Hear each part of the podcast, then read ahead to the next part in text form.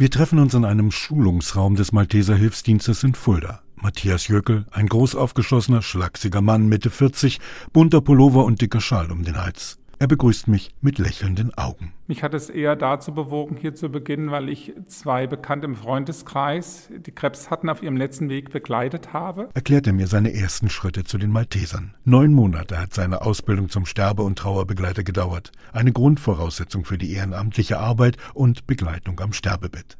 Michael Brandt ist der erste Vorsitzende des Hospizfördervereins Fulda e.V. und er erklärt, Dazu braucht es Ehrenamtliche, die sensibel und offen sind und in diesen Gefühlsthemen auch mitschwingen können und reagieren können. Matthias Jöckel erinnert sich an einen Fall seiner ehrenamtlichen Arbeit am Sterbebett ganz besonders.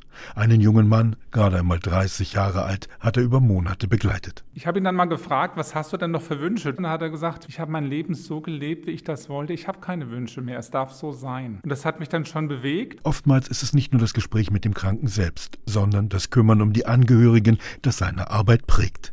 Zuhören, verstehen, da sein und manchmal auch einfach nur gemeinsames Schweigen. Noch einmal Michael Brandt, der erste Vorsitzende des Vereins. Abschied ist eine hochemotionale Situation, die ganz viel Kraft kostet. Und da ist es dann wichtig, und da sehe ich auch unseren Dienst so sehr, dass jemand dann dazukommt, einfach da ist. Es ist Matthias anzumerken, wie er in seinem Leben seinen Mittelpunkt gefunden hat und somit in sich selbst ruht.